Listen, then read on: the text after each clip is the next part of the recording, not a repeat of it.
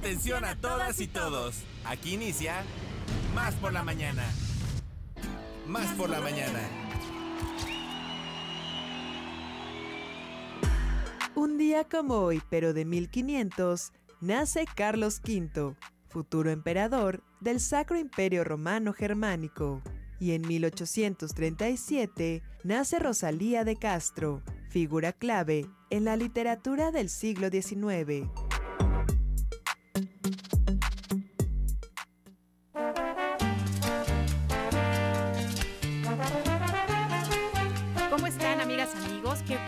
Nos estén acompañando esta mañana desde sus hogares, desde donde se encuentran. A lo mejor ya están en la oficina, a lo mejor van en el transporte. De verdad, les agradecemos mucho que nos escojan a nosotros como sus acompañantes durante este ratito. Soy Ileana Queroz y por supuesto jamás estoy sola, jamás estaré sola porque Dios está conmigo. Ah, no sé, porque mi queridísimo Alejandro Enríquez está aquí conmigo. ¿Cómo estás, Muy compadre? bien, Muy amiga, buenos días. Muy buenos días para ti y para todas las personas que nos están escuchando. Qué gustazo, estamos cerrando semana laboral. Qué bueno que lo hacen con nosotros, nos ponen muy de Yo pensé buenas. que ibas a decir, estamos cerrando esta semana laboral, gracias a Dios, ¿no? Gracias, ya, Sí, también, pues sí, por- por- es que llegamos de verdad, amigos, cascabeleando. Sí, ya, ya, ya, Ya. de repente ya cuesta un poco de trabajo. Eso de las mascotas, las bendiciones, la chamba, todo así. Quisiéramos, como dice mi papá, que el día tuviera 27 horas. Y yo creo que tampoco nos serían suficientes. No, tampoco nos serían suficientes, pero bueno, como saben ustedes, siempre muy, muy contentos y contentas de poder empezar este día con ustedes. Y bueno, justamente iniciamos diciéndoles a los 212 municipios que pensamos en ustedes, que les agradecemos que nos acompañen y que bueno, que seamos todos muy agradecidos de verdad, porque tenemos, este, bueno, pues compartimos este bellísimo estado al que no le falta nada, solamente es, bueno, pues nosotros empezar a hacer lo que nos corresponde Claro. para que sea todavía mejor. Y por supuesto también a nuestros ocho estados vecinos, un abrazo muy veracruzano para todos ustedes. Perfecto, y bueno, también les comentamos los teléfonos que en cabina tenemos para todos ustedes, para sus llamadas telefónicas 2288 423507 2288 423508 o tenemos un WhatsApp, el WhatsApp más rápido del oeste. Así es, ustedes se pueden comunicar desde ya, por favor, con nosotros, 2288 42 3507. Mi compadre Alejandro ya lo tiene en la mano, lo está ahorita revisando. Eh, Inclusive ya veo que está moviendo los deditos, así es que seguramente ya está empezando a contestar. También les decimos que tenemos redes sociales, ahí nos pueden encontrar, pueden ustedes buscarnos en Facebook, Twitter, Instagram, TikTok como arroba Radio Más RTV y por supuesto que si tienen que dejar ya su radio porque tengan que salir corriendo, bueno pues síganos eh, sintonizando a través de Tuning Radio y también a través de www.radiomás.mx. Claro que sí, amiga. Y bueno, el santoral del día de hoy para todas las personas que están celebrando algo muy especial son aquellos que llevan el nombre de Modesto. Así es, muchas felicidades Oye, para usted, ¿habrá al- Modesto. algún Modesto en Argentina? Chiste chin, amiga. Chiste- Oye, chistechín, pero además, como dicen, fuego amigo, ¿no? Ajá, fuego fuego, amigo. amigo, porque tú este, eres el gran pibe. Exactamente. Entonces, bueno. bueno. para todos los modestos, un gran abrazo. Pásenla súper, súper bien el día de hoy, arrancando fin de semana. Torna, torna fiesta que tengan. Y bueno, pues les vamos a comentar que el día de hoy ya está todo listo, como cada día el menú. Bueno, vamos a tener noticias con más noticias radio, el huracán deportivo, Fernando Córdoba del ISMEP, que vamos a estar hablando de las cuatro estaciones de Vivaldi. Uy, y también de una situación ahí de, de una guitarrista muy, muy, muy eh, conocida e importante a nivel internacional. Entrevista con el buen Aníbal del Rey, que le tengo una pregunta con todas las letras y la cartelera cultural, entre otras cosas, amiga. Así es, bueno, pues ya saben que esta cartelera cultural eh, la hace eh, Ale Ramírez y bueno, pues por supuesto tenemos para ustedes también muy buena música, así es que nosotros empezamos este programa diciéndoles que Somos Radio Más, somos más por la mañana y así comenzamos.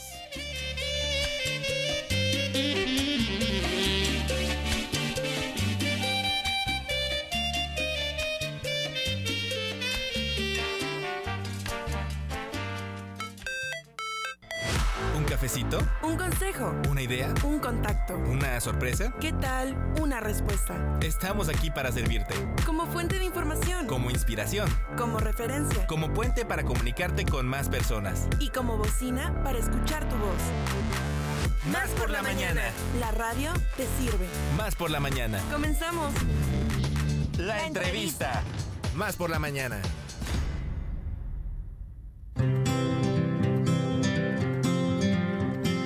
Fíjense, amigas, amigos, que una de las grandes ventajas que tenemos nosotros al hacer radio es que antes de que entremos al aire, bueno, pues podemos echarnos ahí unas pláticas muy interesantes con nuestros invitados. Claro. Y bueno, pues Romper el día el de hielo. hoy, exactamente, bueno, queremos decirles que sí les vamos a compartir con quién estamos, no nada más es plática aquí. Este, entre amigos está Rafael Toriz. ¿Cómo estás, Rafael? Bienvenido. Un gusto estar acá con ustedes. Oye, qué bueno, pues fíjate que ya platicamos contigo, este, creo que la semana pasada, y Ujú, hablamos vía por telefónica. teléfono, Claro. porque tienes algo muy interesante que contarnos, que a mí me parece como, como, no sé, como si de repente estuviera llegando, este, yo sé que Jalapa es una ciudad que tiene muchísima, muchísimo movimiento cultural, etcétera, pero lo que, lo que ustedes están proponiendo está muy original. Platícanos para quienes no nos escucharon, empecemos de cero. Cuéntanos. Pues mira, justamente lo que estamos eh, proponiendo son unos diálogos en la montaña, aquí en el rancho El Trébol, como parte, digamos, de lo que es la madre nodriza, que es la librería de los argonautas. Lo que estamos anunciando es el laboratorio de experimentación contemporánea. Y de lo que se trata es de establecer un sistema de residencias montado en ese lugar de encuentro que creó mi querido amigo y amigo de la comunidad, que fue el librero Marduco Obrador Cuesta.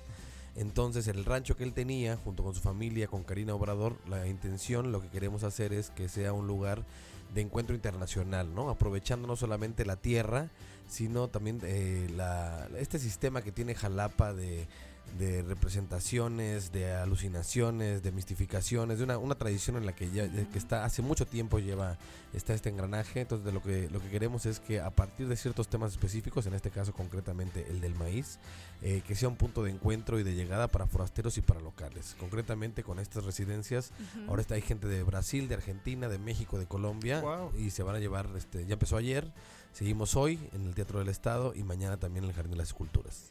Oye, sin duda un punto de encuentro muy interesante, porque yo pienso en Marduk y evidentemente pienso en argonautas y pienso en libros, ¿no? Pero de repente hablamos del maíz y entonces, bueno, pues cómo, cómo todo se va este, pues conjuntando, ¿no? Y cómo, cómo finalmente a través de todas estas manifestaciones culturales que tenemos y sobre todo lo que decíamos aquí en Jalapa, pienso en estancias y pienso, por ejemplo, en la Ceiba Gráfica, ¿no? Que también han tenido estancias muy impo- importantes y ahora ustedes...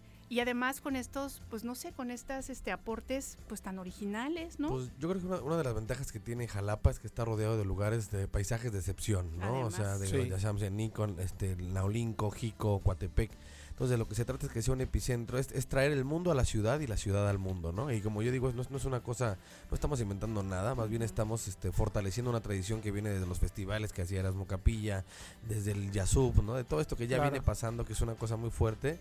De lo que se trata es algo, y además un tema tan esencial que no solamente está imbricado con las prácticas artísticas, que sabemos que Jalapa siempre ha tenido un punto fuerte en eso, sino algo que, es, que se está debatiendo en este momento, que es la soberanía alimentaria. Así ¿no? es, importantísimo. Entonces, hoy mismo a las 12 del día, ahí en el rancho El Trébol, que de- Ujú. deja de ser un, un rancho para volverse una usina cultural, es decir, una ciudad dentro de la ciudad productora de energía, simbólica y, y bastante palpable, vamos a tener una charla con Rafael Mier, presidente de la Fundación Tortilla, en relación a todo esto que pasó el 14 de febrero de que México va a dejar de importar maíz transgénico. Ajá. Bueno, todos estos temas, verlos desde distintos lugares, desde el lugar cultural, desde el lugar político, desde el lugar económico. Entonces, más bien se trata, yo creo que de hacer un poco de pensamiento, arte y literatura de manera aplicada, Claro, ¿no? Entonces es un poco por el camino por el que va ahí y, y que sepan que esta re- este laboratorio queda para, para llegarse, esto va a ser un lugar para estar justamente experimentando. Claro. Constantemente. Oye, y además, bueno, nos comentabas que hay muchos eventos, ya nos decías ahorita el de las 12 del día, pero cuéntanos qué más va a haber, porque entiendo que empezó ayer, pero todavía este, hay, Hoy y hay mañana. actividad, Cla- ¿no? Claro, hoy a las 12 del día, como te dije, está, está la Fundación Tortilla con Rafa Mier. A las 5 y media de la tarde hay una mesa sobre ecosistemas del libro, donde está Valentín Ortiz, colombiano, este librero del Colegio Nacional. Está Daniela Gil, de la editorial Alias, de Damián Ortega, que además es la editorial en residencia. Quien quiera ver esos libros que son preciosos, eh, van a estar disponibles en Argonautas. Luego, a la noche, hay una charla con Brenda Ríos y Diego Lavarría, los dos autores de Turner, que están bastante de moda. Entonces, en, en Librería Argonautas. Y mañana también un programa muy bueno con eh, Leo Coimbra, que es la embajatriz de Brasil en México. Eh, para ver su- sobre su obra muy interesante. Galel Maidana, un galerista argentino que habla de la soberanía alimentaria. Y luego a las cinco y media yo entrevisto a un, un privilegio que está acá, es Edgar Orlaineta, un este, extraordinario escultor, grabador, pintor mexicano. Vamos a tener una charla, a la- un diálogo abierto a las cinco y media en el Jardín de Esculturas. Y cerramos con una charla de Ezequiel Black, artista argentino, sobre la creación y la ayahuasca, también en el rancho El Trébol. Y les recomiendo, les recomiendo que vayan porque en el after va a haber taquiza y vinilos, así que va a estar buenísimo. Va a estar buenísimo. Oye, Rafita, yo quiero preguntarte, realmente las actividades suenan estupendas, eh, los que ya se llevaron a cabo ayer, y hoy y el día de mañana. Tu percepción de, de la respuesta de la gente, de la comunidad, ¿cómo la calificas hasta el momento? Pues mira, acá- acaba- acabamos de empezar ahorita, pero eh, justamente ayer estuvo, estuvo lleno. Pero es una muy buena pregunta esta, esta que haces y es una cosa que también yo quisiera apuntalar. Por ejemplo, es, es muy interesante como, por ejemplo, en Orizaba, en Veracruz, siempre hay una avidez muy grande. Yo creo lo que queremos aquí es descentralizar siempre, porque en Jalapa siempre hay como, como hay tantas actividades, ¿no? Ah, digamos, a veces parece que hay cierta modorra. Creo que es muy importante que se sepa que esta emergencia es alimentaria y es política. Claro. Entonces la invitación es que vayamos a debatir por, por la tortilla que nos comemos todos los días, ¿no? Que- Claro. Que, que toda la, la relación que tenemos con el maíz es como con las estrellas, pero puestas en el comal, ¿no? Hay como toda una suerte de escritura implícita que tiene que ver con qué estamos comiendo y cómo estamos comiendo. Y digamos que lo demás es Claro. no accesorio, pero son personajes de un paisaje más complejo que tiene que ver directamente, como se dice, se dice muy bien, que sin maíz no hay país. ¿no? Oye, me encanta además padre. este el término que usas modorra porque justamente eso es lo que todo el tiempo estamos hablando en este programa, ¿no? El que tenemos que involucrarnos, el que tenemos que entender que no son problemas que estamos escuchando nada más en la radio y que por supuesto que nos pegan y que además nos tenemos que ser responsables. O sea, es, es- es básico y fundamental y justamente como dices, ¿no? Este, estamos hablando del maíz, que es obviamente este, nuestro ingrediente Número eh, uno. número uno, Sí. ¿no? En, en todos los hogares, ¿no? Yo creo que eso es muy importante, ¿no? Una cuestión, digo, evidentemente hay una crisis energética, hay una crisis política, hay una crisis general. Y yo creo que lo único que podemos hacer es realmente una micropolítica, ¿no? O sea, empieza por separar la basura y no te digo, no te, sí que no te allá, es, es qué estás comiendo y cómo lo estás comiendo, Así ¿no? es. Entonces es un arquetipo, el maíz es una cuestión que nos une y que es necesario que estos debates estén dando y que estemos todos involucrados. Ok. Oye, bueno, pues queremos pedirte que nos eh, recuerdes eh, Ujú. formas de contacto, redes sociales. Claro que sí, bueno, todo esto está en, las- en las redes de Librería Argonautas, tanto en Facebook como en Instagram, ahí encuentran toda la información y particularmente ahorita también agradezco mucho a Silvia Alejandre que fue quien nos ha habilitado los espacios tanto del Teatro del Estado como el Jardín de las Esculturas, así que en las redes del Jardín, del Teatro, de la Librería y, y también de ahora directamente de Usina Cultural, que digamos que este es un pulpo con muchos tentáculos que sale de la nave de Argonautas, ¿no? Entonces todo tiene unas metáforas marinas que tienen que ver con, como decía mi querido Marduk, ¿no? Este, haciendo bregan con los marineros de tierra adentro. Muy bien, qué bonito. Oye, pues y como te decía la semana pasada, pues qué bonito poder este recordar y sobre todo, bueno, pues que la presencia de Marduk siga aquí, ¿no? Así es, bueno, eso también es. una, una, una ofrenda permanente a, Claro. a su hermoso legado. Así es, así es. Pues Rafael Toriz, qué gusto verte, qué bueno que estuviste aquí con nosotros y bueno, Ale. por supuesto que ya saben que aquí tenemos micrófonos Claro. abiertos para todos los este, eventos que planeen, etcétera, etcétera, que aquí estamos, que para, ahora Muchísimas sí que gracias. para los, eso los- los estamos. esperamos al rato para va todo Sí. lleno de antojería, de maíz, todos los eventos. ¿no? Qué rico, perfecto. Ya nada Qué más rico. con eso, así que tal, no, no, la, no la cuestión alimentaria, este, la emergencia, sino que va a haber de comer. ¿Qué va a haber? Sí, quién sabe que no sabes. Muchas gracias por muy estar bien, con nosotros. gracias. Gracias. Rafita. Y nosotros vamos a continuar. Arrancamos con la música precisamente de nuestro invitado. Él, él es eh, Braulio Conde, jalapeño, bastante joven. Él deja los estudios, amiga, y le apuesta todo a la música, a esta vocación precisamente. Trae su propuesta muy original y vamos a escuchar su primer tema que se llama Espejo.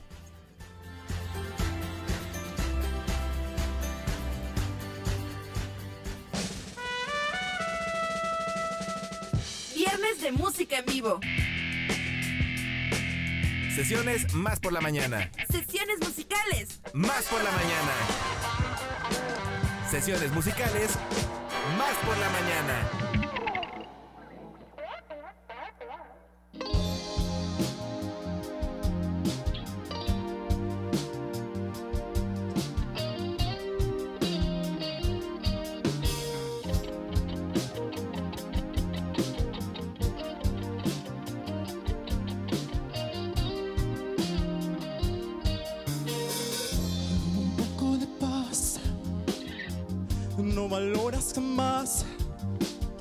Quieres verme sufrir. Dame todo de más. Y aunque esté de más. Y no hay uno donde la hay. Éramos fe.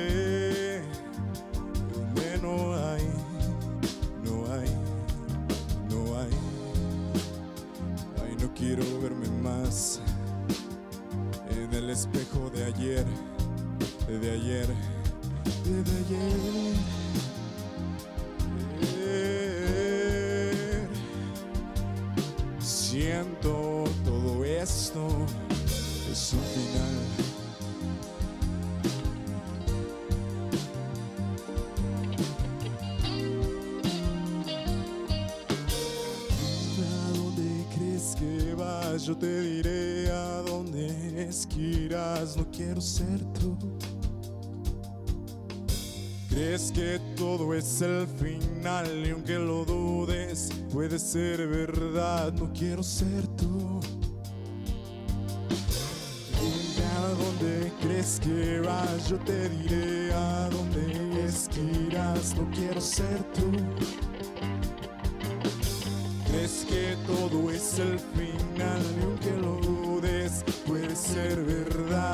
No quiero ser tú.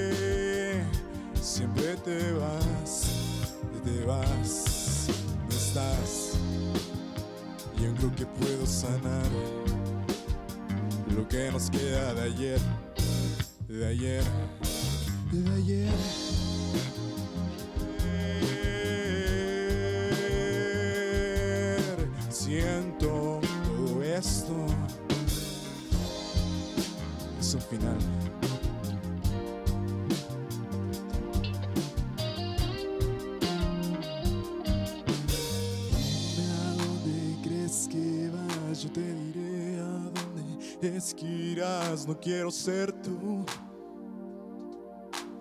Crees que todo es el final y aunque lo dudes, puede ser verdad, no quiero ser tú. Crees que vas, yo te diré a dónde es que irás, no quiero ser tú.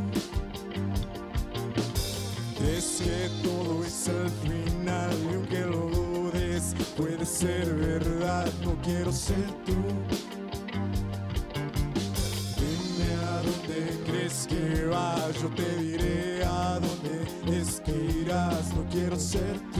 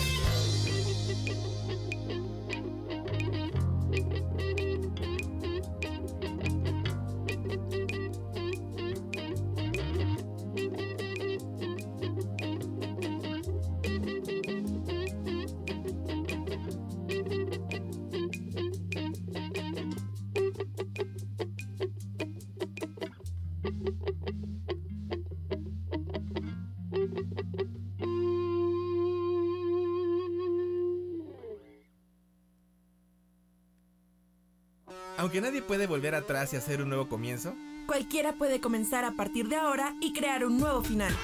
¡Me siento alegre! Más por la mañana.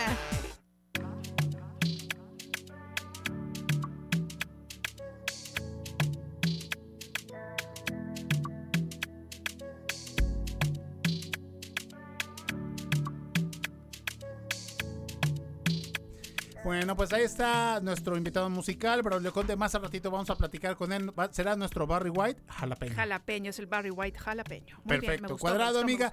Oye, eh, un mensajito de Luis Córdoba, de Luis Cuentacuentos, dice, muy buen día, todos viajamos en una sola nave llamada Tierra. El día que lo comprendamos veremos las cosas de diferente forma, ¿coincido? Ay, sí, con él. Luis, definitivamente. Y, y ojalá en este programa. Aplausos para ti, Luisito. Efectivamente, muchos aplausos. Y ojalá que en este programa logremos, aunque sea así un poquito, Poquitito empezar, ajá, empezar a generar esa conciencia colectiva, que de verdad es muy importante que no nada más veamos por nosotros y lo que estamos viviendo en este momento, sino que de verdad todo lo que nosotros hacemos impacta y al final, bueno, pues sí hay que pensar en las, en las demás personas y en qué les estamos dejando, ¿no? Así es, amiga. Oye, e impactado quedé yo cuando llego aquí a Radio Televisión de Veracruz y veo como 12 corredores así estirando y toda la cosa, porque son personas, atletas que ya están eh, casi listos para correr el próximo 5 de marzo la carrera RT, eh, RTV 7K de Cerro a Cerro. Son 7 kilómetros del Cerro de Macultepec hasta el Cerro de la Galaxia. Muy padre el ambiente el día de hoy que está aquí bastante soleadito, calurosito, pues ellos decidieron ya conocer y hacer la ruta, amiga. La hicieron y bueno, pues estaban así tomando sus tiempos, ya estaban estirando, lo habían logrado y me puse a pensar que ya nos toca de este domingo en Híjole, ocho días. Híjole, nos tenemos que poner las pilas también nosotros y nosotras. Pero bueno, amigas, amigos, anímense si todavía Claro. no este, todavía no se han decidido. Este es el momento, esta es la llamada. Ya saben ustedes que podemos irnos trotando, platicando, caminando, nuestro trote cochinero. Cochinero. Ya saben que el Pacer trote cochinero de Radio Más Somos estará nosotros dos. exactamente. Así es que por favor anímense, ya saben ustedes, 5 de marzo, 7K la carrera de RTV. Claro que sí, amiga. Oye, tenemos aquí información precisamente que eh, de un evento que se va a llevar a cabo el próximo 26 de febrero a las 4 de la tarde. Serenata, la Serenata de los Tríos. Eh, bueno, esto es en el marco del onceavo aniversario de eh, este grupo. Y bueno, el fundador es José Luis Arauz y Raúl Pardo. Van a estar participando Trío Eterna Ilusión, Trío Piel Canela, Rondalla Madrigal. Arpegios, Trío Coatepec y Trío Ensambles. Es totalmente gratuita la entrada, entrada libre en el auditorio del IMAC. Repito, este próximo domingo a las 4 de la tarde. Y bueno, el municipio de Jalapa invita. Uy, qué bonito, pues ahí estaremos. A mí me encanta la música de trío. Y tenemos un audio. Vamos a escucharlo. Venga. Amigos de Radio Más, les saluda José Luis Arauz Aguilar, director del grupo Arpegios de Música Folclórica. Les quiero invitar al onceavo Festival de la Serenata de los Tríos, que se llevará a cabo este domingo 26 de febrero en el Teatro del IMAC de Jalapa, ubicado en la avenida Presidente Adolfo Ruiz Cortines y calle Hortensia, Colonia Represa del Carmen. Con la participación de la Rondalla Madrigal, Trío Piel Canela, Trío Eterna Ilusión, Trío Ensamble, Trío Coatepec y Arpegios. A partir de las 16 horas, 4 de la tarde, entrada libre. No se les olvide, onceavo Festival de la Serenata de los Tríos en el Teatro del IMAC de Jalapa, este domingo 26 de febrero, entrada libre. Yo siento tus amarras como garfios, como garras que me ahogan en la playa de la farra y el dolor.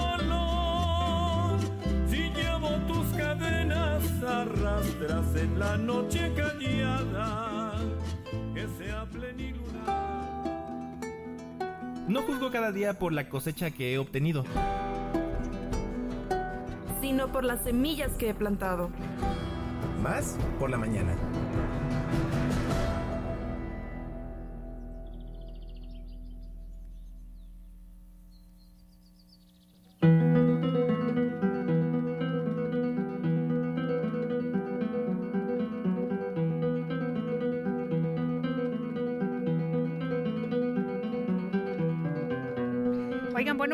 Decirles que ya se encuentra con nosotros nuestro querido amigo Fernando Córdoba del Instituto Superior de Música del Estado de Veracruz, Ferismev, como le decimos Así es, aquí, este de cariño. Fer, ¿cómo estás? Buen Muy día. bien, muy buenos días a ustedes, a todos los que nos escuchan. Un gusto siempre estar por aquí. Cada, Gracias. cada, cada viernes Así es. musical de, del ISMEF, platicando un poquito de cada datos interesantes, un poquito de los próximos conciertos, todo lo que tenemos. Oye, yo te agradezco mucho la paciencia porque en cuanto en- entra yo ya estoy casi casi con la mano levantada. así Ajá, de, maestro, tengo una pregunta. Fer, cuéntanos de qué vamos a hablar hoy. Bueno, pues hoy vamos a hablar de dos temas y el primero de ellos es sobre la guitarra. Venimos hablando un poquito de los instrumentos que tenemos, bueno, en, en la orquesta, Ajá. fuera de la orquesta, Sí, un las poquito familias, de la ubicación, sí. Donde se encuentran, bueno, pues hoy toca la guitarra. Este instrumento como tal no es parte de la orquesta. Sin embargo, sí es un instrumento muy importante. Ha tenido, bueno, es un instrumento muy popular. Realmente podemos encontrar un guitarrista en cualquier parte de aquí que podemos acompañar con un- unos acordes y todo y acompañamos cualquier melodía, ¿no? Pues bueno, la guitarra es un instrumento de cuerda pulsada. Es un poquito diferente a los instrumentos de cuerda frotada, que son el violín, la viola, el cello, el contrabajo, esos instrumentos que ya hablamos en la orquesta. Este es de cuerda pulsada porque funciona con, bueno, las uñas o una espiga, dependiendo del tipo de guitarra también. Contiene una caja de resonancia, un mástil y seis cuerdas. Eh, la, la guitarra se toca apoyándola sobre el muslo y rasgando las cuerdas con los dedos o con una púa, claro. Y bueno, eh, la parte más grande de la guitarra es su caja de resonancia. A diferencia, por ejemplo, del violín, que es un instrumento más pequeñito, su caja de resonancia es más chiquita, la guitarra es más amplia. Y las Fs del violín, que son los orificios que tiene el violín a- a- arriba, son donde se produce este efecto para que se produzca el sonido, donde sale ese sonido, por así, sus, sus bocinitas, por Claro. así decirle, ¿no? Bueno, la guitarra también tiene un agujero central que se llama boca, el cual es donde se, se efectúa este, este, este producir de sonidos. También tenemos el mástil, que es donde están estos trastes metálicos, donde podemos apoyar los dedos para poder dar las notas. El clavijero, que es donde se sujetan las cuerdas. Las seis cuerdas, como ya hemos- habíamos hablado, las cuales, bueno, son mi, si, sol, re, la y mi.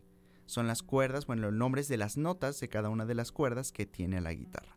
Y el puente, que es la pieza que permite sujetar las cuerdas a la tapa armónica, que es de la que también hablamos. Y esta, bueno, está en la parte inferior. También llamamos puente al del violín, el cual, bueno, cualquier instrumento de cuerda frotada, el cual es donde se apoyan también las cuerdas. Un poquito diferente los puentes de cada uno de los instrumentos, pero también se llaman igu- igual. Y de ahí, bueno, tenemos también los, los, los tipos de madera. Hablamos que, bueno, los, los- los- la madera de los instrumentos de cuerda frotada es un poquito diferente, el grosor es un poquito mayor, toda esta parte de la mm, fabricación es muy diferente. En la guitarra tenemos el cedro, el palo santo de la India, el álamo, el fresno americano, el cedro español, el pino europeo, el ébano y el arce europeo. O sea, tenemos más variedad para poder construir una guitarra, dependiendo de los Claro. colores, el tipo del material. Entonces ya hay muchas, muchas este, variantes. Fer, los lauderos, este, pueden, pueden hacer, o sea, se les llama laudero Sí. al que hace un violín, un cello al- y también al que hace una guitarra. Sí, efectivamente. Sin embargo, bueno, cada uno está especializ- En- claro, especializado en en su área. Los lauderos que son de cuerda frotada, la mayoría, bueno, estudian e- en Cremona, que es donde surgió este instrumento. Ahí está como que la familia principal de estos lauderos. Y ahí es donde está la escuela más importante de laudería de cuerda frotada.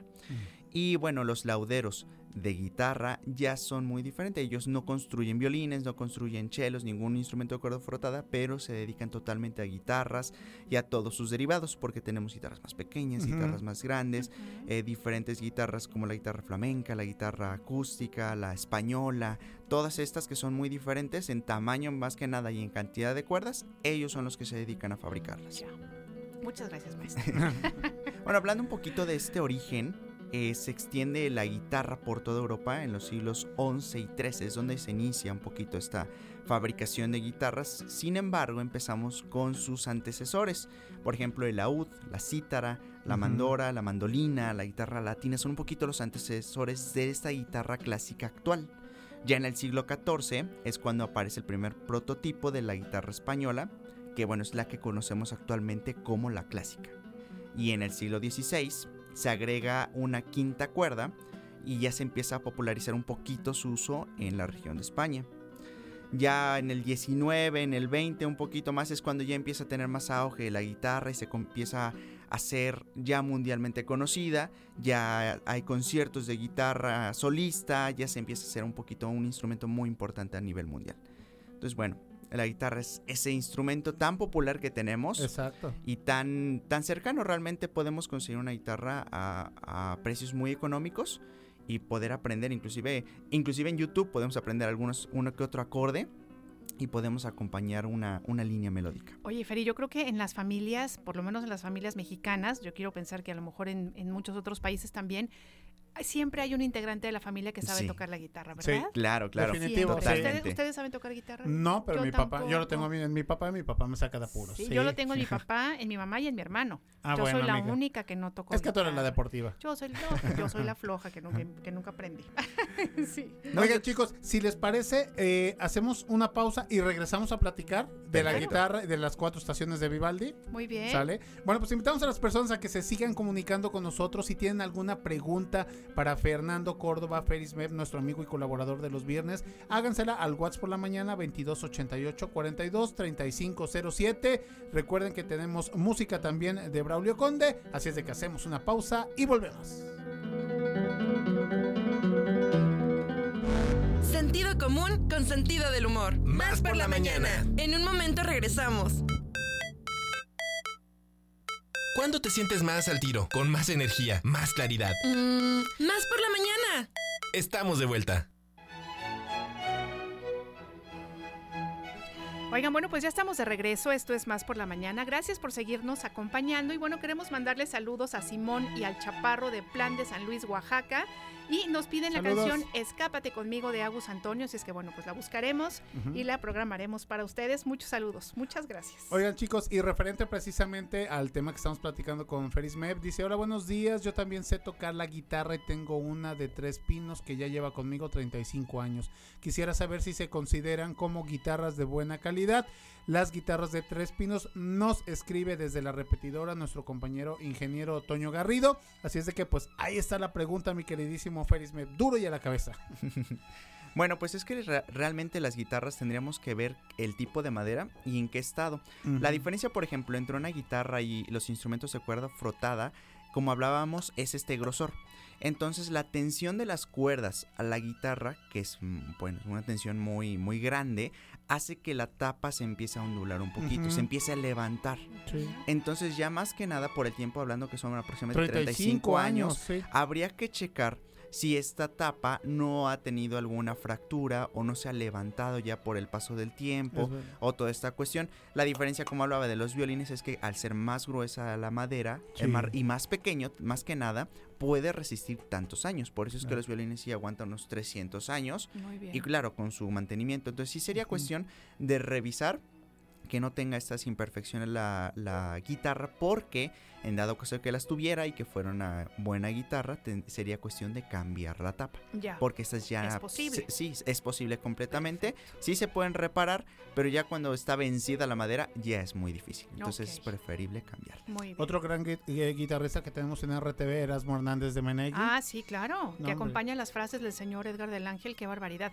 Fer, pregunta, este tenemos el tema de eh, las cuatro estaciones. de Vivaldi. exactamente Ajá, pero te iba a preguntar, ¿y si lo platicamos la siguiente semana? ¿O es que va a haber concierto y es importante que lo menciones? Adelante, no dije nada, Así ¿verdad? es. y de hecho es muy corto este tema, porque realmente más que nada ese es el punto, es el próximo concierto. Wow. ¿Por qué? Porque vamos a tocar las cuatro estaciones, no todas. Y es que este concierto es muy importante porque es el jueves 9 de marzo, conmemoración del Día Internacional de la Mujer. Entonces vamos a tener solistas del Instituto Superior de Música, por ejemplo, a las alumnas Ruth Noemí, Manzano Benítez, Juanita Elizabeth Velázquez Herrera, Diva Amanda Hernández Cervantes, Paula eh, Luengas Cabrales y Cristina del Carmen Ballina Cortés. Perfecto. Ellas son nuestras solistas del concierto Mujeres, que va a ser el 9 de marzo a las 17 horas en el Teatro del Estado. La entrada es totalmente gratuita. Wow. Y bueno, dentro de este programa, justamente, se van a interpretar algunos movimientos de las cuatro estaciones. Así que si para todas las personas que nos escuchan, si no han ido a ver las cuatro estaciones, a escuchar un poquito de esos movimientos de este tan característico soneto de hace muchos años, pueden ir a escucharnos. El programa va a ser la obertura en do mayor de Fanny Mendelssohn, la compositora. Ajá. El concierto por los conciertos para violín eh, de las cuatro estaciones, porque son cuatro conciertos Así es. realmente lo que conforma este grupo de estaciones. Y finalizamos con el concierto número uno para violín de Max Bruch, con la solista Paulina García Barna. Uy, muy bien, le mandamos un besote. Es que yo la conozco, Sí. Ah, pues sí, le mandamos un besote. Entonces, para que todos puedan asistir, puedan ah, da- darse una vuelta, es un concierto muy muy dinámico por esta cuestión de las estaciones, los cambios también en cuestión de las épocas de la música, va a ser movimientos mo- movidos, lentos, entonces bueno, para que se puedan dar una vuelta. Recuérdanos fecha. Claro que sí, es el jueves 9 de marzo a las 19 horas en el Teatro del Estado, la entrada es totalmente libre y más adelante podrán revisar, bueno, podrán ver en nuestros medios digitales toda la información sobre los boletos porque son boletos de control y podrán ahí ver en dónde los pueden obtener. Perfecto. Excelente. Fer, pues muchas gracias.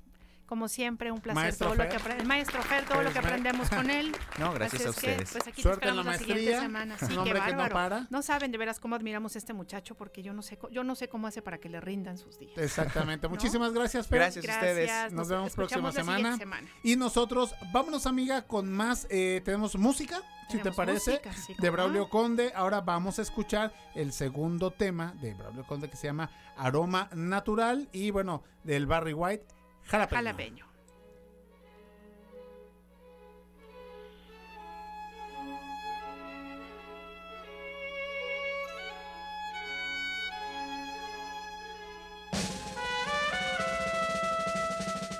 Viernes de música en vivo. Sesiones más por la mañana. Sesiones musicales. Más por la mañana. Sesiones musicales. Más por la mañana.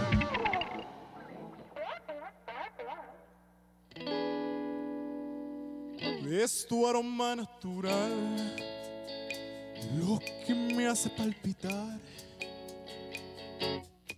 Y solamente contigo quiero estar. Tu manera de mirarme te hace sentirme muy mal. Y es que siempre me haces despertar. Y aunque digan que yo mire, tú sabes que hay un hombre en tu pared y no lo sientas, no te mientas. Y aunque digan que yo mire, tú sabes lo que somos y lo que es, no lo sientas, no hay respuestas. No hay nadie, nadie más que te pueda igualar. Y es que siempre me haces despertar.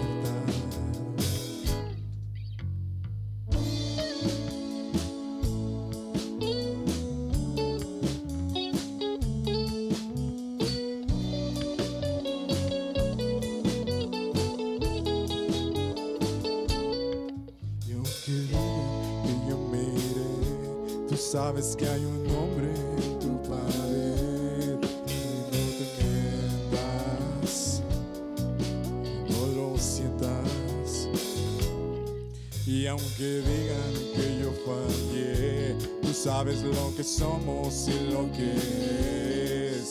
No te mientas, no hay respuestas.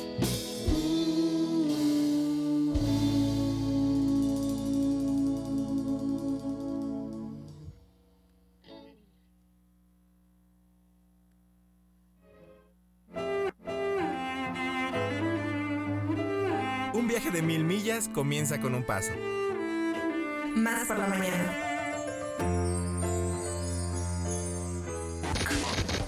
Más deporte. Más deporte. Más por la mañana. Más deporte. Más por la mañana.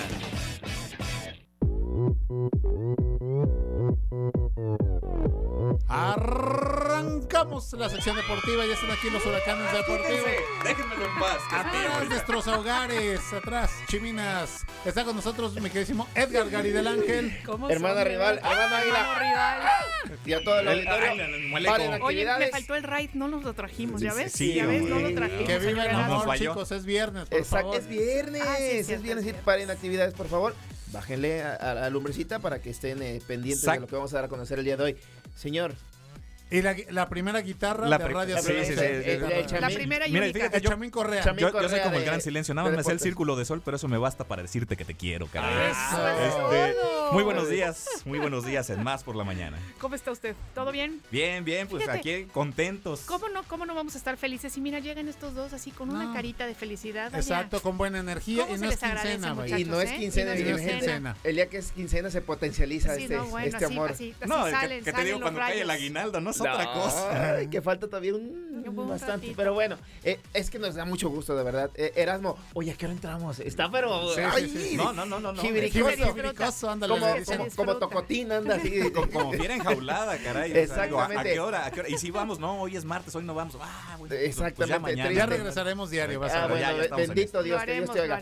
Oigan, pues ayer una sorpresa se dio, la verdad, nunca esperábamos nosotros, nadie, digo, pu- pudo haber sido rompequiniel, lo que ustedes quieran. No van a hablar del Mazatlán que ganó. Mm, No, no, no, no, Ah. todavía no, No, no, apenas no. el fin de semana van a- los partidos, pero ayer Hoy- un partido pendiente. Ah, sí. de la jornada 7 se llevó entre Santos y Diablos. Ajá, Santos y Ganó el Diablo. Sí, el mal. 5 por El mal. 0. El ¿Qué día de ayer, 5 por 0. Empezó el partido En casa de parejo Santos. en Casa de Santos. Sí. Anca Santos, Anca dirían. Santos. Empezaron parejos, tuvo oportunidades el equipo de Santos. eh, dos goles circunstanciales, algunas desviadas a, a- a Acevedo, que es un gran portero. Unas jugadas importantes que hizo el Toluca. Pero 5 por 0 es un, un- un doloroso abrumador. eh, revés que sufrió el equipo de Santos. Fentanes es quien dirige a- a- al equipo de Santos. A ver, adelante. Disculpen ustedes, ¿qué, ¿qué significa un gol circunstancial? Pues son, son jugadas que de repente ¿Como un- que de chiripa? un, un disparo Ajá. que va a la puerta A y tu el- lado derecho el portero exactamente el portero ya la está esperando y de repente se la desvía a su compañero y le cambia la trayectoria Y no hay cómo ya. y no hay para- cómo no hay cómo atajarlo Entiendo, dos de los cinco goles fueron, Fueron de así. fueron así Ya. ya Acevedo estaba esperando el disparo aquí para eh, quedarse con él y de repente su compañero le cambia la trayectoria y pues ahí está el marcador y pues sí una dolorosa derrota para el equipo de Santos y pues así es el fútbol. Digo, Santos iba muy bien en la tabla general, no iba tan mal. Y Toluca buscando oportunidades. Y un Toluca dinámico, un Toluca que, que está jugando bien al fútbol. Y se vio el día de ayer. Señor Erasmo, hay Pero- partidos para el día de hoy. Sí, claro que sí. Hoy, Mazatlán. hoy sí juega su Mazatlán de Eso. toda la No, vida. es todo. En punto de las 9 con 10 minutos enfrentará a los Pumas, unos Pumas que la verdad no la están viendo muy muy bien, la verdad Vienen están de capa O sea que, caída. o sea que Vienen de tenemos, capa tenemos caída. esperanza, No han podido tenemos ganar. esperanza. Posiblemente sea el último partido de Rafa Puente. Ah, Si llega a perder. entrenador. ok. Sí, si llega a perder. Y bueno, antes de ese partido, a las 7 con 5 minutos, me estaba saliendo el gallo, así como del gallo Claudio. Así, Digo, digo, hijo, hijo, está, digo, gallo. está en su última etapa de desarrollo. No pasa Y- nada. y- es que me salió el gallo porque además juegan los gallos del Ah, Querétaro. Ah, Exacto. pues fíjese. por eso, Edgar. Y ellos Sí, van, perdón. van a Aguascalientes a enfrentar al equipo del Necaxa. Lilini. En- con Lilini y, to- y compañía. Entonces, bueno, vamos a ver qué tal le va al, Rayos, equipo de, ¿eh? al equipo de Querétaro. Oye, bueno, ma- los- y- y han aguantado a Mauro Guerr, que este pues, goleador del Querétaro Sí. hace algunos años. Le habían dado ya las gracias, de repente le dieron el voto de confianza y se queda a dirigir todavía al Querétaro y ahí está al frente, ¿no? Sí, eh, ahí va poco a poco. Señor. Ángel, los partidos para mañana. Mañana a las 5 de la tarde, la máquina celeste de Cruz Azul, dos victorias de manera consecutiva, 3 por 1 a Puebla. Eh, vence, eh, 2-0.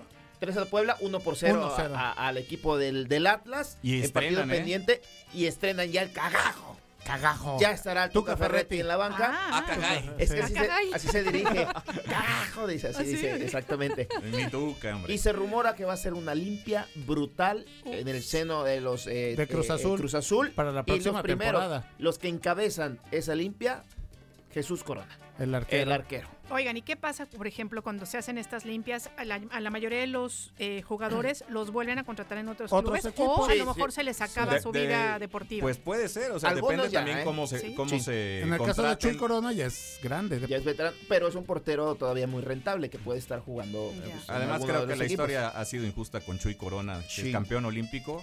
Sí. Pero también sus, sus, este, sus Sí, desplantes su- también lo han su dejado carácter fuera. es el que no lo, no lo ha dejado, ¿no? Me- Lo ha dejado fuera de varios- de varias- algunas varias convocatorias copas. de la selección y Sí, de por supuesto. por trompudo, ¿por qué? Es Sí, que por- golpeador. Ay. Por, por peleonero, ¿no? Peleonero, No, no, violento, No, sí. diga usted golpeador porque pues eso ya... Esa bronca con Bueno, peleonero. peleonero. Y No, pe- no, golpeado porque sí ha golpeado en las, en las dos ocasiones se ha, ha soltado algún golpe. Bueno, ha costado aquel partido contra Morelia. Morelia, Morelia, el que además ahí, ahí de repente se descontrola el asunto cuando brinca un aficionado de Cruz Azul y agarra y empieza hasta espontáneo a correr y de repente le dice algo ahí al, al Chaco Jiménez que ju- jugaba con Cruz Azul. El Chaco se enoja, le pega una patada y de repente algo pasa en el campo, se vuelve, se vuelve un manicomio ahí y bueno, pues le La agarraron cámara, la también con- famosa cámara húngara. Así. terminó golpeando esa famosa imagen este Jesús Corona a uno de lo- del cuerpo técnico de Morelia. Exactamente. Oigan, y digo, ah, están aquí, les voy a decir porque para mí va a ser el partido de la jornada. Las Chivas Rayadas del Guadalajara Ea. Estarán visitando el universitario ahí en Monterrey para enfrentar a los Tigres de la Autónoma de Nuevo León. Bueno, Esto es son mañana. muy pasionales los 19 Tigres horas con contra 5 Chivas, minutos. ¿eh? Muy buen partido, los dos andan muy bien en el torneo. Mañana a las 19 horas con 5 minutos. Y las poderosísimas y gloriosas Águilas del América, vamos por la 14, ya vamos encaminados a la 14. Ahí va, ahí va, ahí va la Oílo, oílo. cosa. Un año sin conocer la derrota en el Coloso de Es Santa ya Úrsula. ni se acuerdan qué se siente. Sí, Visitan, ¿no? Ya, visitan al equipo del Atlas que anda de capa bueno. caída, está sufriendo el Pero equipo todos le juegan al América. Sí, por supuesto. ya sabes, papá. Como si fuera final. Sí. Y para el domingo, señor Erasmo, ¿qué partidos? Vuelve a jugar el Toluca, señor. Este Toluca que parecía indomable el día de ayer. Enfrentará al equipo de San Luis Su coco, en, punto, en punto de ¿Ah, sí? las 12 del día. También enfrentará Santos, que también jugó el día de ayer, que se lleva la derrota. Enfrentará al equipo del Puebla. Bueno, y Tijuana también a las 21 horas con 5 minutos estará recibiendo al actual campeón a Pachuca, que viene de una dolorosa derrota. Descalabro. Un descalabro que le, le- pues sí, sí dolió bastante, de Sí, verdad. ¿nos la contaron Sí, ustedes? bastante, Claro. bastante. Y pues eh, a las 21 horas con 5 minutos y el lunes, porque también hay Monday Night Soccerero. Soccer. Exactamente. Señor Erasmo, el lunes, ¿quién estará jugando? Ah, pues para el lunes estará jugando, ahorita le digo, el equipo de la Fiera. El León enfrentará al actual líder de la competencia, el Monterrey, a las 9 con 5 minutos del día lunes. Pues ahí están los partidos de la Liga MX y hay buenas noticias porque hoy un seleccionado nacional, hablando de, lo- de los chicos sub-17, Ajá. estarán eh, enfrentando al equipo canalero a Panamá. Esto en las semifinales del torneo de CONCACAF que está llevando a cabo en Entonces, Guatemala. Panamá eliminó a, Can- a- No, Ah. es Panamá-Canadá, dices. No, Panamá estará enfrentando a México. A México. en Entonces, Panamá eliminó a Canadá. No, Panamá eliminó a Puerto Rico. No, Panamá eliminó a Honduras. A Honduras, ok. Sí, en los cuartos de final. Y Estados Unidos estará enfrentando a la hoja de Maple, Ah, a Canadá. Maple. Así es que hoy a las 4 de la tarde la selección mexicana eh, eh, Sub-17. sub-17 varonil estará enfrentando Estoy en a todo, Panamá. Estoy en todo, estoy y en todo. Canadá a las, 19, vende. a las 19 horas estará enfrentando a los Estados Unidos y posiblemente si todos los eh, eh, los santos se alinean y se Los ponen chakras. de cabeza los chakras, todos los planetas estén alineados, el próximo domingo a las 4 de la tarde se estarían enfrentando México y Estados Unidos. La final La la final. sub-17. Uy. La gran La final, final. de la sub-17. Exactamente, así es que Contra los partidos. primos del norte. hay muy buena eh, muy buena camada, sí. hay muy sí, buena a ver, yo quiero saber pronósticos, a ver qué opinan ustedes. por lo que he visto, porque he tenido oportunidad de ver los partidos o los que ha jugado México, los, los chicos, tienen buenas posibilidades de ganarle a- al equipo panameño. Yo creo que. México accede a la final, un 2-0, porque Panamá trae también muy buen equipo, por eso llegó a, a esta instancia, no por algo está ahí, pero yo me quedo con, con México. Y del 2-0. otro lado, Canadá también, que está levantando fuerte la mano en sus inferiores. Digo, la mayor también estuvo después de 36 años en un mundial y tienen, eh, le están apostando mucho a fútbol. Ah, Pero yo me quedo con el equipo de las barras y las estrellas, Estados. Unidos. Sí, ¿Ustedes? Erasmo. Se ve más sólido. Yo también creo que a la final deben acceder los dos equipos fuertes de la CONCACAF, que son los Estados Unidos y México. Eh, me parece que México debe de refrendar y empezarse a lavar la cara después de todo lo que ha sido este torbellino en la Federación Mexicana de Fútbol, que todavía sigue dando de qué hablar. Ayer el señor, eh, el ingeniero John de Luisa, anuncia que deja de ser Dios. Presidente de la Federación Mexicana de Fútbol. Y bueno, el principal... No se va a reelegir. el principal candidato para reemplazarlo sería el señor Miquel Arriola, que en este momento Ah, sigue siendo presidente. parte del organigrama. Entonces, bueno, pues también estamos hablando que las cosas no cambian mucho.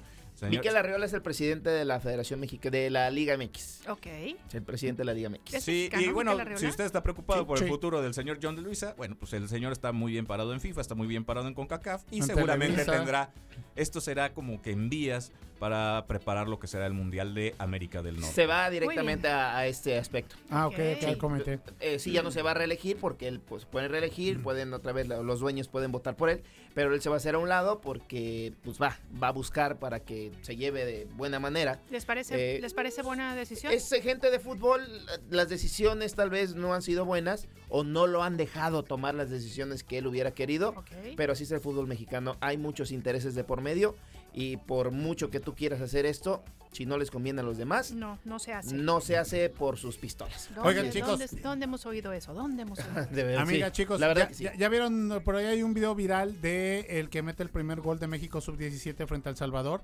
que sus familiares están viendo el partido Ah, el en la casa. su papá, es cierto, Su de papá. cabeza. Oye, bien, bien emotivo, y le ¿no? Cómo lo están grabando al señor y el hijo eh, mete el gol, no, hombre, o sea... Sí, es impresionante. Estallan de, ju- de júbilo, eh, me, me gustó mucho el ambiente, me gustó mucho el video y aquí es a que, a qué voy. A que Ramoncito Morales, exjugador de Chivas Rayadas de, de- de Guadalajara, ícono de, de este, de este equipo y también de la selección mexicana, tiene un podcast, ¿no? Eh. Por eso se llama Tirando Tiro Libre con el Capi o... Cre- Creo que sí es tiro libre, algo así. Bueno, no el bien. chiste es de que él trata de ya no irse a los datos duros de pues, ya todos sabemos quién fue el, bof- el bofo Bautista, el Chatón Enríquez, sino precisamente a esta a esta faceta cuando por ejemplo platica con uno de los de los jugadores y dice, "Yo cuando empezaba pues no tenía carro, no era jugador de Chivas así, a veces entrenaba en el primer equipo, a veces no." Dice, y un jugador que nos ayudaba mucho era el eh, Benjamín Galindo, el maestro Benjamín Galindo. Entonces, Marantes. eh, eh, ajá, entonces él dice, bueno, cómo se iba de Ray y eso, y a lo que voy es cómo va, va cambiando la vida del jugador. Claro. Es por eso que ahorita en el sub-17 ellos brillan tanto porque tienen esta hambre, estas ganas de trascender, y finalmente ya después que llegan las camionetas, que llegan las casas, las mansiones, los contratos, Pierden piso. ajá, pierden piso y pues esta hambre se acaba. Es lo que platicamos Lo que nos eh, decían, eh, claro. exactamente, que prueban tan tan jóvenes prueban la fama que de Claro, que repente les falta madurez. ya ¿no? pierden piso y, aquí eh, la labor es importante y lo vuelvo a repetir La familia. en casa. Sí, claro. la de familia Por por, definitivamente. eso, En casa. por eso al principio de su carrera le fue muy bien a Javier Hernández, porque siempre el ancla emocional fue su señor abuelo, el señor Ajá. Javier Hernández, este, Y- el, se- el señor Balcázar, Balcázar. y su padre Javier Hernández, que Chicharo. también fue jugador de, de Sí, primera sí. división. Y eran los que siempre lo mantenían ahí. Claro. Y en algún momento, bueno, Ya ahorita es Diego soltó sus manitas. en Los Ángeles. En algún momento soltó Sí. sus manitas y se fue un poquito más de la boca, pero al principio de su carrera era un tipo muy Bueno. centrado, Sí, la declaraba muy bien. Entonces. ¿Se acuerdan del Guamerú García? No, sí. Bueno, pues ayer su hijo, el Guamerucito, ano- anotó con el equipo del Toluca. le Guamerucito García. Así le lo Anotó el día de ayer con el Toluca, me parece que fue el segundo, el primer gol, fue el que anotó el Guamerú García de los cinco. Bueno, Así es pues que ojalá que sean muchachos que de los estén históricos de Chivas. anclados Sí, la verdad que sí. Tenemos frases, señor. Sí, ya se fue, oiga chicos, ya se fue Ferris Mep, pero dejó la guitarra. sí, sí, Dejó sí. la guitarra. Dejó la guitarra para Erasmo, por por favor, favor. empiece ¿Está usted. afinado? A ver si no se le Afinar. desafino, pero bueno. Usted me da cue, señor Josué de la Fraga. Ahí está, el slash jalapeño, Listo. Erasmo. He llegado a creer que cada uno de nosotros tiene una vocación personal, que es tan única como una huella dactilar, y que la mejor manera de tener éxito es descubrir lo que amas y luego encontrar una manera de ofrecerlo a los demás en forma de servicio, trabajando duro y también permitiendo que la energía del universo te guíe.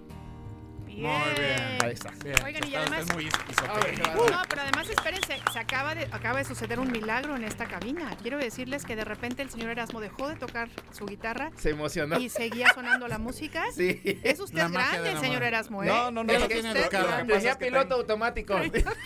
No, lo, que pasa es que también eh, el que me, ha- el que me hace el playback está ya en, en- en Estudio G y, y es que se me olvida. Pero Es que bueno. trajo la de Guitar Hero, por eso seguía Exacto, tocando. Exactamente. seguía tocando y dije, No, pero es que habla tan bonito el señor del Ángel que Oigan chicos, Le próxima semana, que uno deja de atención. por tocar. favor, próxima semana Sí. que es semana de carrera RTV, traigan eh, frase porque vamos a necesitar motivación y La mucho vamos a necesitar. Oye, ya recorriendo la ruta los, los corredores, ya Sí, estuvieron como 12, ya, 13 corredores ya. reconociendo la ruta de la carrera RTV, tiempo oficial para inscribirse y las instalaciones de RTV en un horario de 10 de la mañana a 5 de la tarde. Perfecto. Cinco- No. 7K. Eso, eso la verdad es motivante, ver que la gente ya se está preparando y que viene un contingente nutrido a hacer, a hacer Hay lo que tiro, es el hay entrenamiento. tiro. Hay tiros, Ay, Antonio. tiro. Gracias. Muchas Gracias, gracias, No, a chicos, como ustedes, siempre. Nosotros ustedes. nos vamos a un corte y volvemos con ustedes. Esto es Más por la Mañana. ¿Cuándo te sientes con más capacidad de raciocinio? Más por la mañana. Una nueva versión de nuestra comunidad es posible. Más por la mañana. La radio te sirve. Estamos de vuelta. Más noticias. Más por la mañana. Carlos Zamora Informa. Más noticias. Más por la mañana.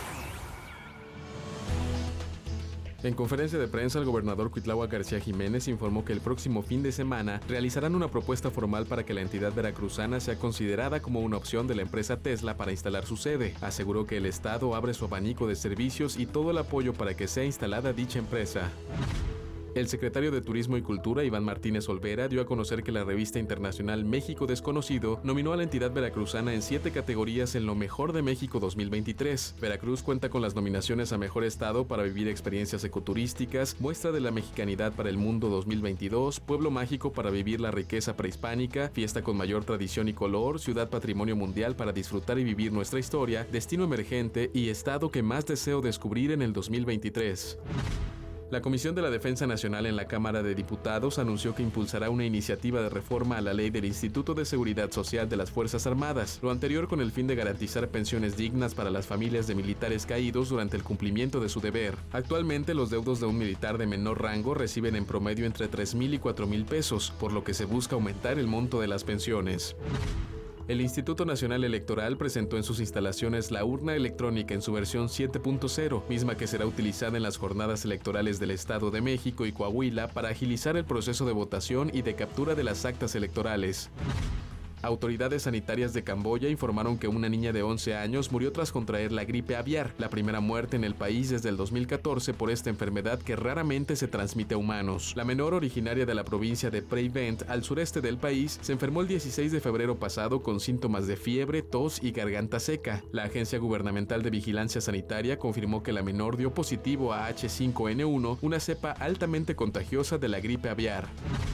La Comisión Europea anunció que prohibirá a sus trabajadores usar la aplicación TikTok tanto en los teléfonos corporativos como en los personales a fin de incrementar la ciberseguridad. Thierry Breton, responsable de industria de la Unión Europea, aseguró que esta medida tiene como objetivo proteger a la Comisión contra las amenazas y acciones de ciberseguridad que puedan ser explotadas para ciberataques contra el entorno corporativo de la Comisión. Por su parte, la empresa propietaria de la red social TikTok expresó su decepción, asegurando que la prohibición es equivocada y basada en conceptos erróneos fundamentales.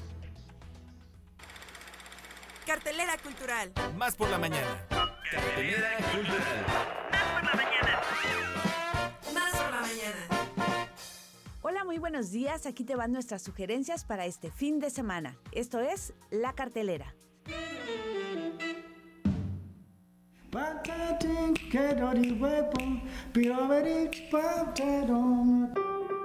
Dos artistas enganchados por la música del jazz. Uno de ellos, suizo, apasionado del claqué. El otro, originario de la ciudad de los 30 caballeros, pianista afamado. Juntos, hacen que las paredes se cimbren. Edgar Dorantes, Laurent Bortolotti. Tap Piano Dance Duo. Este sábado 25 de febrero a las 20 horas. En Caos Foro Cultural, Morelos número 1, esquina Barragán, en el centro de Jalapa.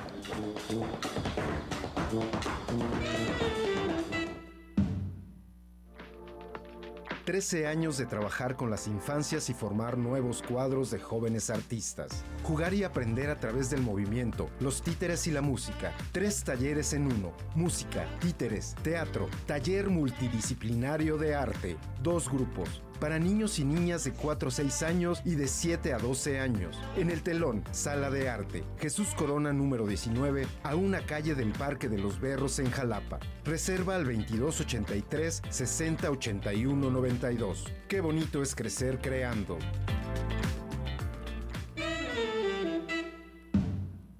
En una sociedad distópica, las personas solteras se ven obligadas a encontrar pareja en 45 días para no ser transformadas en animales.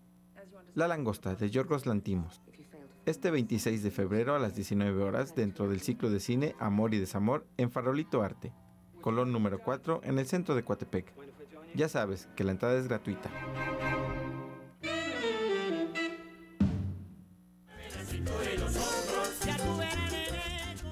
Los ritmos afroantillanos a todo lo que dan. Canciones y ritmos que impiden el estarse quietos. A exhibir esos pasos coquetos, a darle vuelo a la hilacha, sacudir el esqueleto. Orquesta de Salsa V, este sábado 25 de febrero a las 19 horas en el Foro IMAC, ubicado en la avenida Ruiz Cortines, en la colonia Represa del Carmen, en Jalapa. Tu oportunidad de mostrar los pasos prohibidos.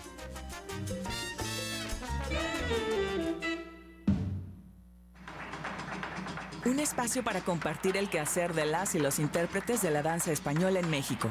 Un encuentro para interrelacionar la danza española, el flamenco y la experimentación. Clases y conciertos de flamenco, danza estilizada española, flamenco experimental. Tercer encuentro nacional de flamenco, danza española y experimentación. Del 23 al 26 de febrero en Jalapa. Consulta la programación completa en las redes de Artífice, Centro Vocacional y Profesional de la Danza.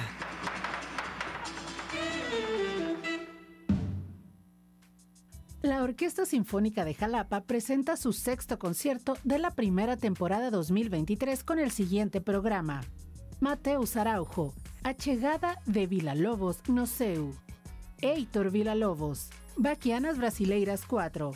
Edino Krieger, Passachala para o Novo Milenio.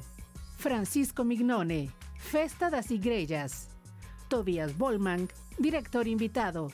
Este viernes 24 de febrero a las 20 horas en Tlacna Centro Cultural. Cupo limitado. Boletos en Taquilla Tlacna, viernes de 11 a 20 horas. Tienda V Jalapa, lunes a viernes de 10 a 15 horas y de 16 a 18 horas.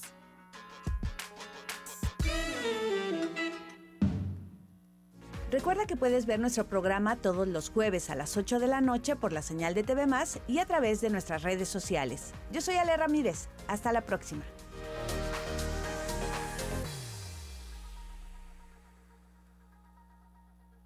WhatsApp por la mañana. 2288 42 3507. WhatsAppea con nosotros. WhatsApp en cabina. Más por la mañana. Amigos de Radio Más, les saluda José Luis Arauz Aguilar, director del grupo Arpegios de Música Folclórica. Les quiero invitar al onceavo Festival de la Serenata de los Tríos, que se llevará a cabo este domingo 26 de febrero en el Teatro del IMAC de Jalapa, ubicado en la avenida Presidente Adolfo Ruiz Cortines y calle Hortensia, Colonia Represa del Carmen, con la participación de la rondalla Madrigal, Trío Piel Canela, Trío Eterna Ilusión, Trío Ensamble, Trío Coatepec y Arpegios. A partir de las 16 horas, 4 de la tarde, entrada libre. No se les olvide, onceavo Festival de la Serenata de los Tríos en el Teatro del IMAC de Jalapa este domingo 26 de febrero, entrada libre. Yo siento tus amarras como garfios, como garras. Muy bien, bueno, pues ya saben ustedes que toda esta oferta cultural en la ciudad de Jalapa y bueno, pues ojalá que se puedan dar un tiempo para poder Domingo asistir a 4 de la todas estas actividades. Así es. Oigan, bueno, pues si les parece bien, nos vamos a escuchar otro tema musical con Braulio Conde, que es nuestro invitado hoy en Estudio G y lo que escucharemos se llama Otoño.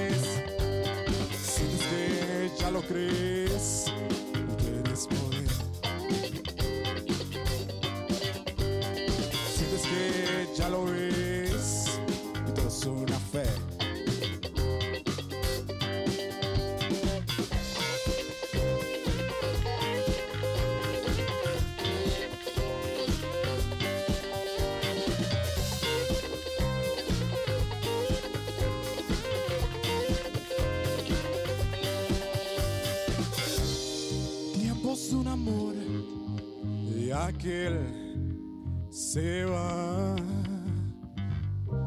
Sientes que no soy la flor de tu bien. Sientes que ya lo es, todo es una fe. Sientes que ya lo crees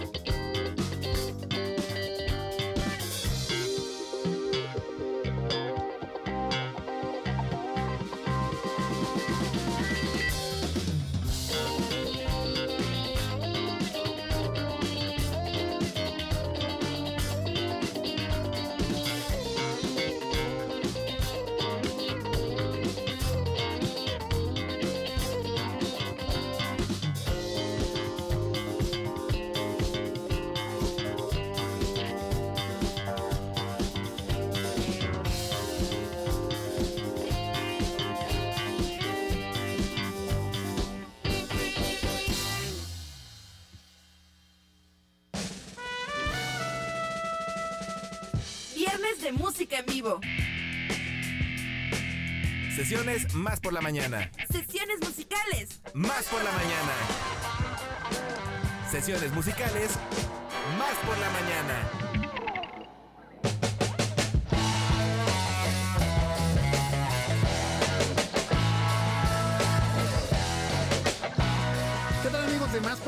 ¿Cómo están? Me da mucho gusto saludarlos como cada día y bueno pues hoy no es la excepción, hoy vamos a tener la oportunidad de platicar con un artista que está emergiendo en la escena musical, vamos a llamarla estatal y esperemos que muy pronto nacional e internacional. Le damos la bienvenida a este espacio a Braulio Conde. Braulio, ¿cómo estás? Muy buenos días y pues gracias por acompañarnos. Buen día a todos, un saludo a la audiencia y gracias por el espacio aquí RTV. Oye, Braulio, pues coméntanos, eh, por ahí Iván García, nuestro amigo de RTV Música, nos pasó tu press kit y veíamos que todo este pues profesionalismo, quizá por así decirlo, no, no vamos a decir que, que tu acercamiento a la música explota en el 2020, ¿es así? Sí, eh, en el 2020 fue el año en que empecé a formalizar y a empezar a, a darle forma a este proyecto que hoy es Braulio Conde. Oye, Braulio, eh, ¿cómo, ¿cómo se da esta decisión, no ya de profesionalizar lo que tú bien comentas, este proyecto artístico, este Sí. proyecto musical? Pues eh, desde los 15 años tocaba la batería, tuve la experiencia de estar en varias bandas, de crear música. Y fue en el 2020 que ya había entrado a la universidad, pero desistí, estaba en la UB, pero no me gustó la carrera que escogí, entonces eh, tomé la iniciativa de, darle en serio a la música, de decidirme por crear un proyecto musical y fue que le di sentido a mi vida de alguna manera.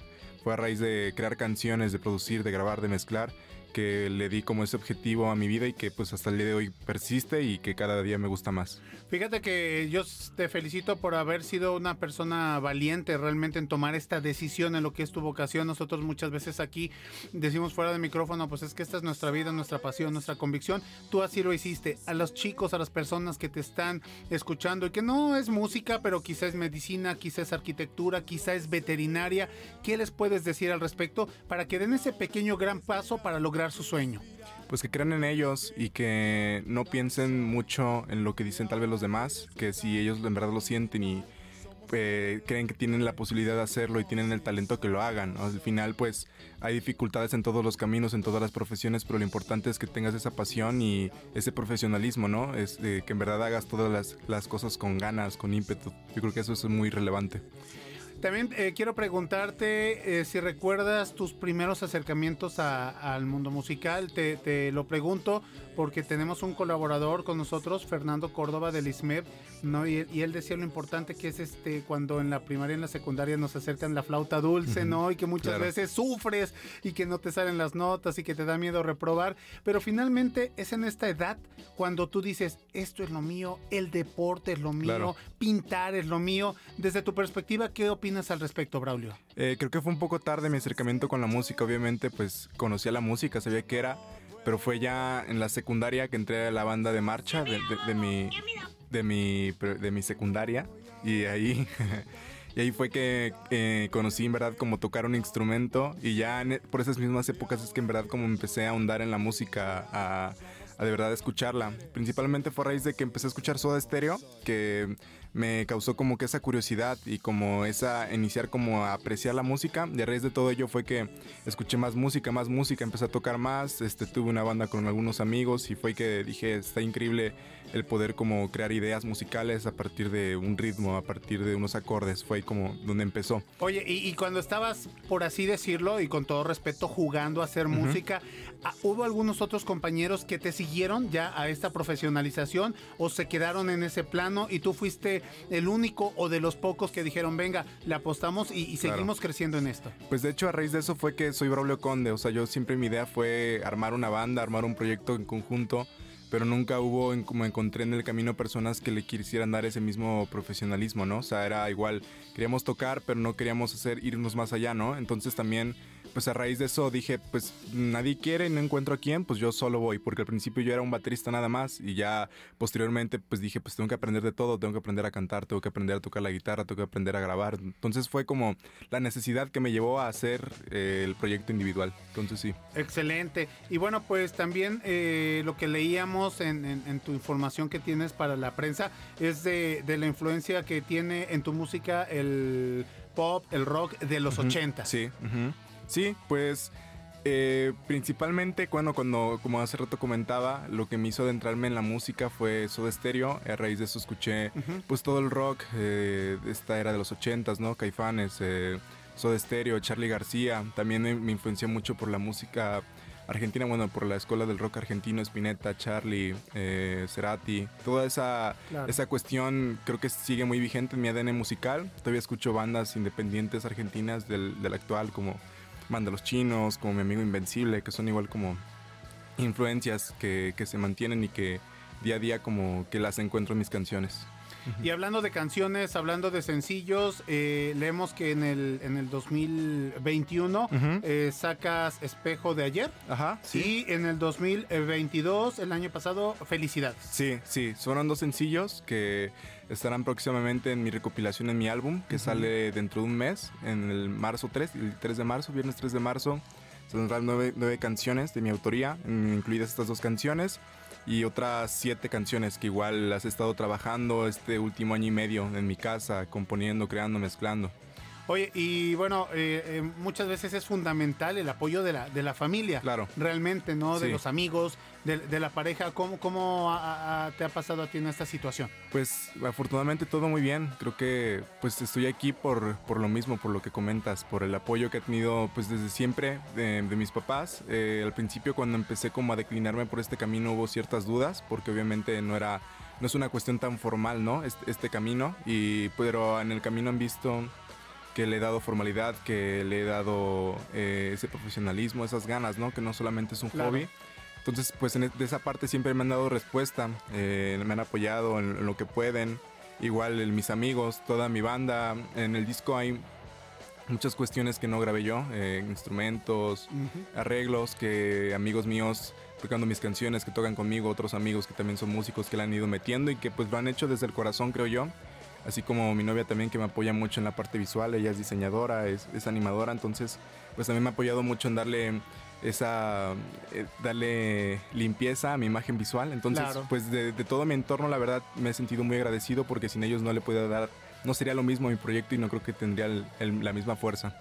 Oye, pues ¿cuántos años tienes, Braulio? Yo tengo 21 años. 21 años, estás bien chavito, estás muy joven, pero a pesar de tu juventud se ve, se, se te escucha la determinación, no realmente transmites eso.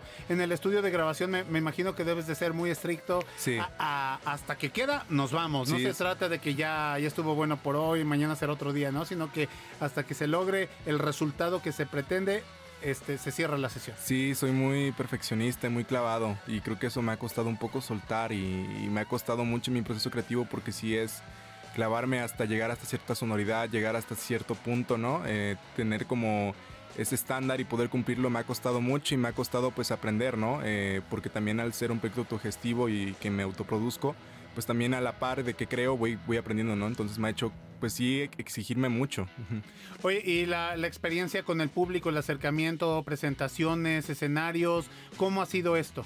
Pues sí, he tenido varias experiencia, mucha experiencia, en el especialmente o, o únicamente en Jalapa. Me he presentado alrededor, ya conté, el año pasado me, me presenté alrededor de 15 veces en diferentes venues, este, lugares, eh, Claro. bares con otras eh, bandas independientes de aquí de Jalapa y he tenido buena respuesta. Eh, pues siempre, casi siempre de cada tocada me- se, me acercan, se me acercan personas a preguntar cómo se llama esta canción, eh, cuándo sacas esto, a saludarme. eh, he crecido en número de seguidores en, en las redes sociales, ¿no? He visto una respuesta orgánica y genuina en cuanto a mis canciones. Esperemos que ahorita a partir del disco crezca aún más y al tener ya este contenido se pueda difundir y divulgar de mayor facilidad y le llegue al, al mayor público posible. Pero de hoy vamos bien, creo que vamos bien. Excelente. Pues ya para, para ir cerrando esta charla que ha sido muy buena, muy amena, eh, pues no sé, las próximas presentaciones, Braulio, que tengas en, puest- en puerta, proyectos que, que quieras hacer, ya sabemos que finalmente para este 2023 va a salir tu, tu LP, pero algunas otras cosas que nos quieras compartir.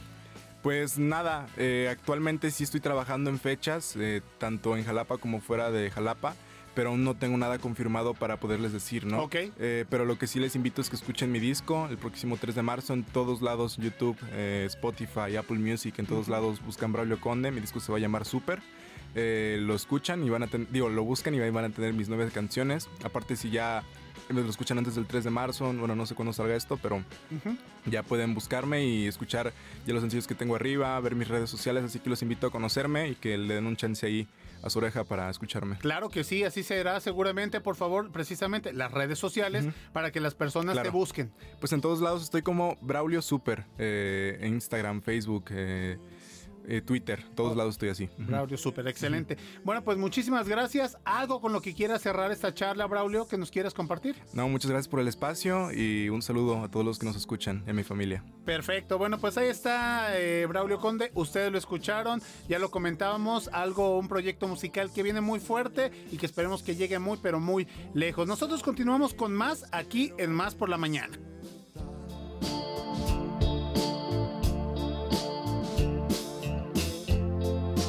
Y en un mundo donde no haya mal, soñé volar. Con todas las letras. La comunidad de Más por la Mañana Con el orgullo de Más por la Mañana. con todas las letras. Con Aníbal del Rey. Muy bien, bueno, pues le damos la bienvenida a nuestro querido amigo Aníbal del Rey. ¿Cómo estás? Hola, muy contento de estar aquí otra vez. Viernes. Bienvenido siempre. Viernes friecito, rico, pero con solecito. Ay, muy de buenas con, Con ustedes. cafecito, amigo. Eso, Ay, con medio litro para despertar. Sí. Yo hasta hoy no sé si mi personalidad es parte eh, del café o ya si la traigo de nacimiento, pero yo creo que tiene que ver muchísimo Mucho el café. el café.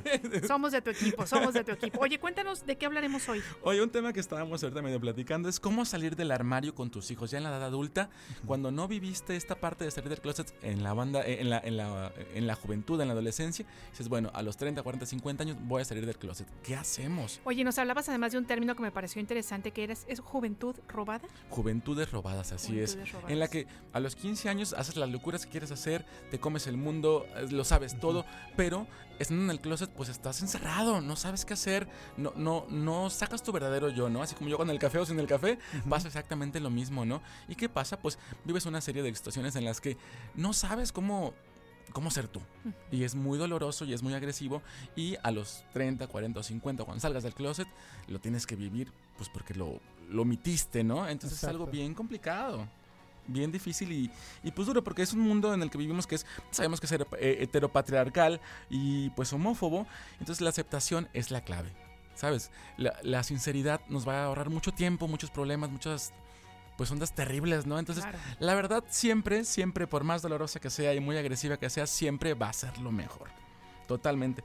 Eh, la conversación con los hijos puede darse eh, en cualquier momento. Sin embargo, tenemos que estar preparados porque, pues, pues a ver qué pasaría. si tu Pata dice, oye, hijo, soy gay. Así, Claro. ¿Qué? ¿Cómo que qué pasó? Oye, Aníbal, pero dinos una cosa, por ejemplo, eh, ¿de verdad puede pasar que una familia no se dé cuenta de absolutamente nada hasta que el papá o la mamá les dan la noticia? Claro que sí, totalmente. Porque recordemos que la identidad de género y la orientación sexual son completamente diferentes y lo que estereotipemos como masculino o femenino quedó completamente fuera. ¿Sabes? Puede haber una chica muy ruda y es hetero, ¿no? O un Ujú. chico muy eh, afeminado y es hetero. Claro. Entonces podemos esconder lo que sea si queremos. eh, y ojo, yo espero, nunca esconder nada mío Claro. porque qué flojera. Pero pues pasa, ¿no? O sea, yo he conocido personas que sí salen del closet ya con hijos, con la esposa y salen, ¿no? Y después tienen que vivir otra vida, eh, empezando casi casi que de cero. Sí. Entonces es algo que sí tiene que hablarse y existen etapas para eso. Y creo que mm, tenemos que tener muy en cuenta que hay una diferencia muy grande entre reconocerse como homosexual y aceptarse como tal. Porque tú sabes que eres homosexual, ¿está bien? Lo sabes, pero te quedas calladito. O a veces no lo sabes, ¿no? Y tienes que irlo descubriendo poco a poco. Pero el saber lo que ya eres es un punto enorme a favor. Dices, bueno, ¿sabes qué? Sí soy gay y ya estoy hasta el full de estar mintiendo. ¿Qué haces? Lo vas a aceptar como tal contigo y después para afuera, ¿no? Tú sabrás con quién primero, eh, con quién después. Pero tienen que atravesar, em, salen de, de varios armarios, porque tienen que representar un papel, el de marido heterosexual y el de padre de familia. Estos hombres tienen un tercer armario que se llama, que es el del pasado. Tienen que atravesar un duelo por el tiempo que pasaron siendo lo que no eran. Es lo que estamos hablando ahorita. Hacer algo con el dolor armarizado. Ese término me gusta un poquito, aunque es algo horrible. El dolor armarizado y revisar las decisiones que tomaron y cómo pudieron afectar a su relación con sus hijos. Porque pues claro, son los que son lo que más queremos, ¿no? Claro. Nuestros chamacos. Oigan, pero también tenemos un término que es importante, un punto importante, que es la relación con la mujer o la exmujer. Este, yo la verdad es que las personas que conozco que salieron del closet ya mayores, sus relaciones eh, eh, con sus parejas, con sus mujeres se terminan. Porque Claro. han estado, eh, si bien no basadas en mentiras, porque bueno, el amor es amor y punto. Claro. El amor es amor. Pero bueno, sabes que, oye, yo no es lo que quería contigo, ¿no? Y terminan, conozco solamente dos personas que han pasado por esto y las dos eh, se han separado. Entonces, eh, es muy importante y es inevitable que surjan las mujeres el sentimiento de haber sido engañadas. ¿Sabes? ¿Por qué me metiste 5, 10, 20, Sí. 50 años, no? Es, es muy importante eh, saber que puede pasar eso. Y también en el hombre puede haber mucha culpa. ¿Sabes? Estamos. Vamos, eh, eh, entonces tenemos que. Oye, entonces es como un triple duelo. Es un triple duelo es lo que decíamos Claro. exactamente. Porque tenemos que asumir la responsabilidad y si es posible pedir perdón por no haber podido hacerlo mejor. ¿Sabes? Es importantísimo eso. Y con los hijos, bueno, es muy importante que tengamos un medio de discusión y saber que no va a quedar claro en una sola, eh, en una sola plática. También tenemos que tener muy claro que en esa sociedad heteropatriarcal, los hombres, los hijos varones van a ser un poquito más complicados de decirlo. Pero repito, siempre eh, la verdad va a ser mucho más importante. Entonces es importante darle tiempo a los hijos para que racionalicen, que no puedo hablar, eh, eh, y elaborar, elaborar los cambios en la identidad del padre, acompañar sin presionar ni invadir, como suele suceder en los casos, porque otra vez digo, hay mucha culpa, hijo, la regué, ¿no? Ojo, no la regué de ser gay, la regué en no En no decírtelo decirlo a tiempo. a tiempo. Claro, pero bueno, a lo mejor como dices tú, no estaba el momento, no tenía las herramientas para poderlo aceptar y decirlo, ¿no? Y un punto importante es que no hay que darle tantas vueltas, ¿sabes? muy bien, muy Es, bien. eh, eh, hice esto y punto. Así es. No tantas vueltas, pero las veces necesarias que sean. Ay, Aníbal, pues muchas gracias por esta información. Como siempre, son temas importantes que hay que reflexionar. Muy, así es, Es amiga. momento de despedirnos. Nos tenemos que ir, así es. Nos, nos escuchamos el lunes. Que pasen un muy feliz de semana. Aníbal del Rey, un encanto. Gracias Como siempre, siempre un placer tenerte. Muy Gracias feliz. a todos ustedes. Que pasen muy feliz fin de semana, compadre. Igualmente nos, Nos escuchamos, el, lunes, el gracias a la producción. Esto fue Más por la mañana. Hasta la próxima.